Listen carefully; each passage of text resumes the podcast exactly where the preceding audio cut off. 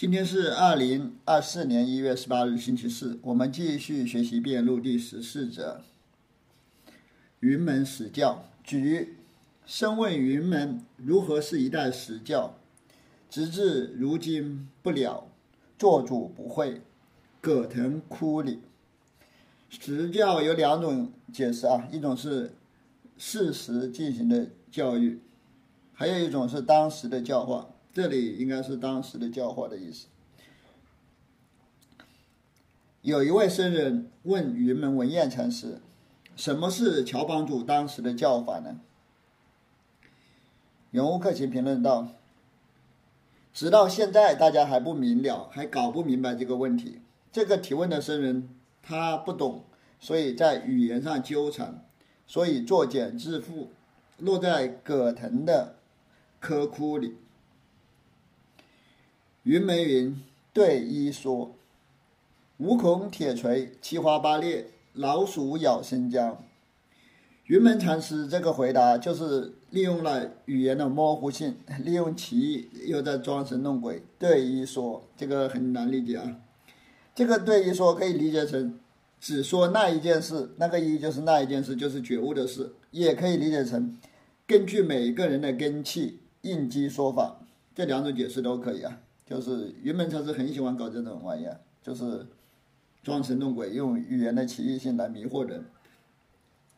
云门禅师回答说：“乔帮主，乔帮主根据机缘进行说法，也可以理解成。”云门禅师回答说：“乔帮主，乔帮主只说这一件事。”原物克勤评论说：“云门禅师的回答就像没有孔的铁锤，大家都不知道如何琢磨。”把这个僧人弄得七花八裂，不知所措；把这个僧人弄得要像老鼠咬生姜，想吞又吞不下，想吐又吐不出。平唱，禅家流，欲知佛性意，当观因缘时节。我们禅宗的老师要想使人认识本来具足的佛性，必须观察时机，观察因缘，必须因机说法。谓之教外别传，单传心印，直指人心，见性成佛。这就被称为教外别传，也就是说，在经教之外搞传销，不需要借助经教进行传承，一对一的以心印心，直接就指出了佛心，直接就让你的在让你在心里知道了佛性，让人当下就看到了佛性，这样就成佛了。释迦老子四十九年住世，三百六十会开坛顿见全实，谓一谓之一代实教。乔帮主在世的时候，他说法四十九年，办了三百六十场讲座，内容非常广泛。他讲了顿教，也讲了渐教，讲了方便之法，也讲了究竟之法。这就是如来一代实教，这就是如来在世的时候生平所说的教法。乔达摩一生的教法就是这样的。这生拈来问云：如何是一代石教？云门何不与他纷纷解说，却向他道对一说？这个僧人提问说：“什么是如来一代石教呢？”云门文彦禅师为什么不详细的向他解释，只是回答说对一说，只是回答说如来只是因机说法，只是或者理解成只是回答说如来只是说这个事。云门寻常一句中须。句三句谓之涵盖乾坤句、随波逐浪句、截断众流句。云门文彦才是寻常简简单单的一句话，就具有三句，也就具有三个特征。这三个特征就是涵盖乾坤、随波逐浪、截断众流。放去收来，自然奇特。云门文彦才是能够放过一着，也能紧紧把住。放过把住，它都是自由自在的，这是非常奇特的事情。如斩钉截铁，叫人一解补度，他得不得？云门禅师用斩钉截铁般的机锋接引人，让人不知道如何理解，怎么琢磨也琢磨不透。一大藏教只消三个字。乔帮主说法四十九年，讲了三藏十二部。云门文彦禅师只用“对一说”三个字就概括完了，太厉害了！四方八面无我穿凿处，不管大家怎么去穿凿，不管大家从哪个方面去理解，都没有办法理解。人多错会，却道对一时机宜之事，故说。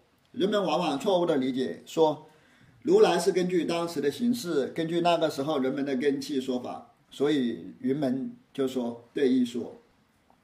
又道生罗及万象，皆是一法之所应，谓之对一说。还有人说。万象生罗，世间的万事万物都是真如佛性的显现，佛性不二。所以云门文彦禅师回答说：“对一说，更有道，只是说那个一法。”还有人瞎理解说：“对一说的意思就是只是说那个东西，也就是说如来说的只只是开悟那个事情。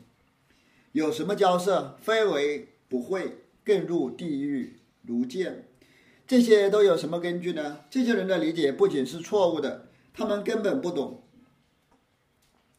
不仅如此，他们还因为这些邪知邪见，就要立刻下地狱了。殊不知古人亦不如此，大家根本不知道古代禅师的意志根本不是这样的。云门文彦禅师的意思根本不是这样的。这里的古人就是指云门文彦禅师。所以到粉身碎骨碎骨。所以道粉骨碎身未足愁，一句了然超百亿，不妨奇特。所以说这件事，你们即使是粉身碎骨也没有办法回答。但是云门文彦禅师轻轻松松一句话就搞定了，他只只用对一说这三个字就搞定了，一下子就超越了百亿劫，一下子就超越了阿僧祇劫，这是非常奇特的。如何是一代实教？只消道个对一说。什么是如来的一代实教呢？云门文彦禅师只用对一说就轻松搞定。若当头见得，便可归家稳坐。你们如果立刻就能够理解，立刻就能分辨清楚，那就可以回家安安稳稳的过日子。意思说你们就开悟了。若见不得，且服听处分。如果你们根本搞不明白是怎么回事，就老老实实听从我的发落。就乖乖的接受我的处罚吧。宋，宋，就是学道禅师的宋文。对一说太孤绝，这两个连起来说啊。对一说太孤绝，就是说云门文彦禅师回答对一说，真是太深刻、太孤高、太厉害了。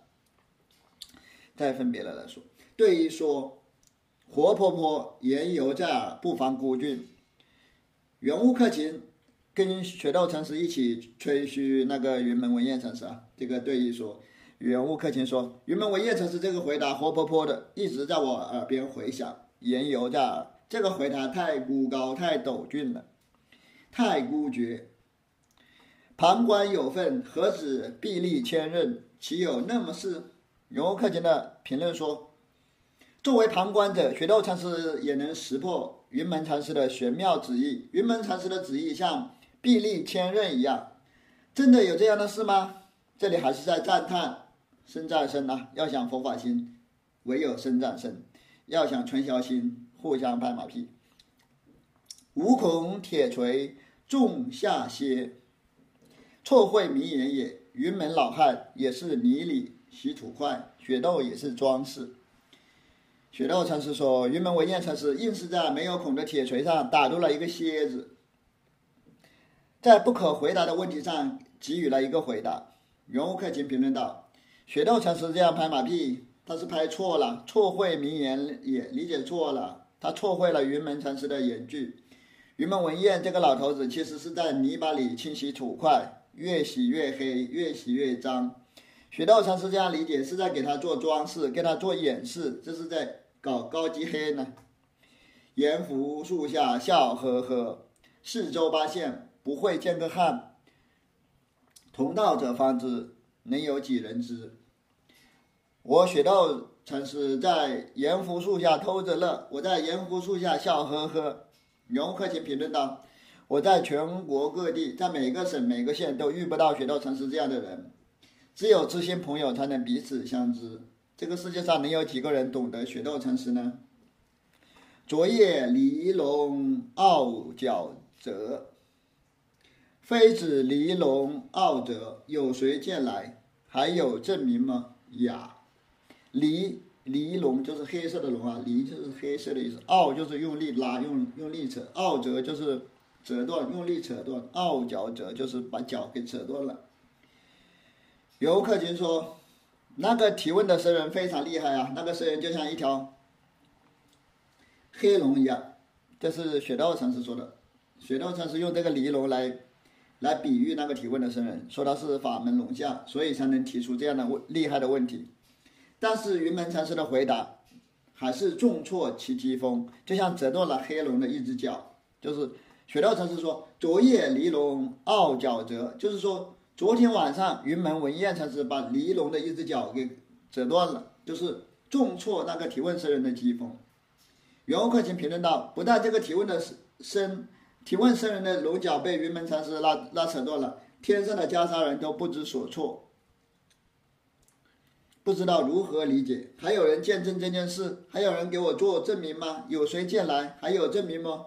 呀，你们都哑口无言了吧？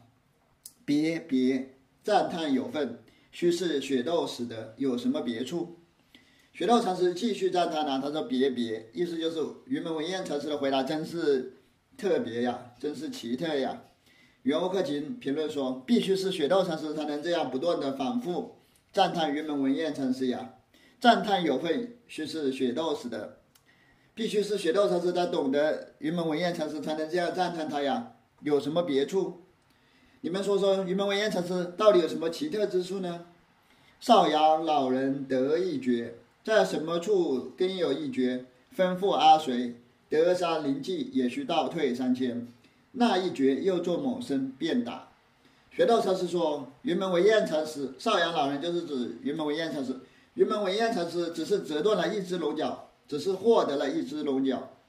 袁欧克勤禅师评论道：“另外一只龙角在哪里呢？另外一只龙角被谁拿走了呢？即使是德山宣鉴禅师，即使是灵济一玄禅师在他现场，他们也必须倒退三千里，也必须赶紧溜走。另外一只龙角到底是怎么回事呢？那一绝叫做某生便打，只要你一琢磨，我就要打你。只要你一提出。”这个问题我就会打你了。你只要你心里想那一绝叫做某生，只要你这么一想，我袁无克勤就要打你了。平唱对弈说太孤绝，雪豆战之不及。云门文彦禅师对弈说的回答太厉害了，雪豆禅师一个劲猛地夸赞，此语独脱孤微光前绝后。这个回答的机锋独立自由，突兀高峻空前绝后，如万丈悬崖相似，亦如百。百万军阵，就像万丈悬崖一样矗立，又像千军万马一样气势难挡。就是说，这个疾风太厉害了。游客请不断的拍马屁啊，千穿万穿，马屁不穿。这就像明星大咖给传销商品打广告一样，天天在电视上夸，给信徒打鸡血。今年过节不收礼，收礼只收脑白金，每天滚动的洗脑，不断的灌输，慢慢的大家都被洗脑了。无耳入处，只是特煞孤微。云门文彦禅师这个回答，你根本摸不到边，简直是太孤峻、太深奥了。古人道：“欲得亲切，莫教问来问，问在答处，答在问多恩。”古代的禅师说：“如果你想亲证这个道理，就不要提问了，就不要问东问西了。为什么呢？因为问题本身它就包含了答案，答案本身也就在问题之中。问题和答案不一不二，问题和答案是互相含摄的啊。”欲欲得亲切，莫教问来问，问在答处，答在问端。直是孤峻，古人这样说，简直太棒了，太厉害了，太深奥难测了，太孤峻了。且道什么处是孤峻处？大家说说，古人这句话深奥在哪里？巧妙在哪里？孤峻在哪里呢？天下人奈何不得？全世界人都无可奈何。这僧也是个作家，所以如此问。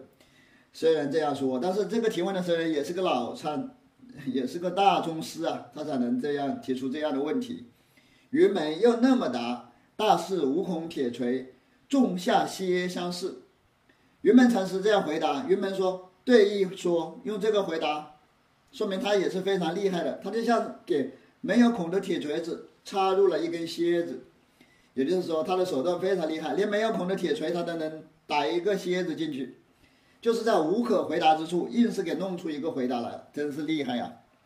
雪窦使文言用的巧，雪窦禅师文采很好，善于写文章，他的宋文写的太好了。严福树下笑呵呵，启示经》中说，雪窦禅师说：“我在阎浮树下呵呵笑。”，这个典故是来自佛经呢，来自《启示经》。下面是佛经的内容：须弥山畔废琉璃树，应须弥，应阎浮洲中皆青色。此洲乃大树为名，名阎浮提。其树纵广七千由旬，下有阎浮坛金句，高二十由旬。以今从树下出生故，号阎浮树。就是讲阎浮树的由来，就是出自佛经，所以把这这段佛经给抄过来了。这里的须弥是指须弥山，废琉璃这是音译，这是梵语啊，梵语的音译就是琉璃，就是一种宝石。这段很好理解，大家看一下就行了，不需要解释。所以雪窦自说，他在阎浮树下笑呵呵。所以雪窦禅师自说自话，他说自己在阎浮树下呵呵笑。且道他笑个什么？大家说说雪窦禅师他笑个什么呢？笑昨夜离龙傲角折。值得瞻之仰之，赞叹云门有份。雪窦禅师笑笑的是昨天晚上云门禅师他折断了一只龙角，所以雪窦禅师非常赞叹，非常仰慕他，他对那个云门禅师进行了不断的赞叹。云门道对一说是个什么？如傲则离龙一角相似。云门回答说：“对一说，这像个什么呢？就像他折断了黑龙的一只脚一样。到这里，若无那么是，焉能那么说话？若无那么是，就是如果没有开悟的话，如果雪道禅师，如果云门禅师没有开悟的话，怎么能回答出对于说这样精彩的回答呢？在这里，如果雪窦禅师没有开悟，怎么能说出这种话呢？这是指雪窦禅师开悟了啊，就是说。”如傲者离龙角相似。如果雪窦禅师没有考，我就送不出来这种话。雪窦一时送了，幕后却道别别，少阳老人得一绝。雪窦禅师在快要送完的时候，在最后来一句：“真奇特呀，真奇特呀，真特别呀！”云门禅师只是折断了一只龙角，何不到全得？如何只得一绝？为什么不说云门禅师全部得到了呢？为什么只说他获得了一只龙角呢？且道那一绝在什么处？大家说说。另外一只龙角到哪里去了？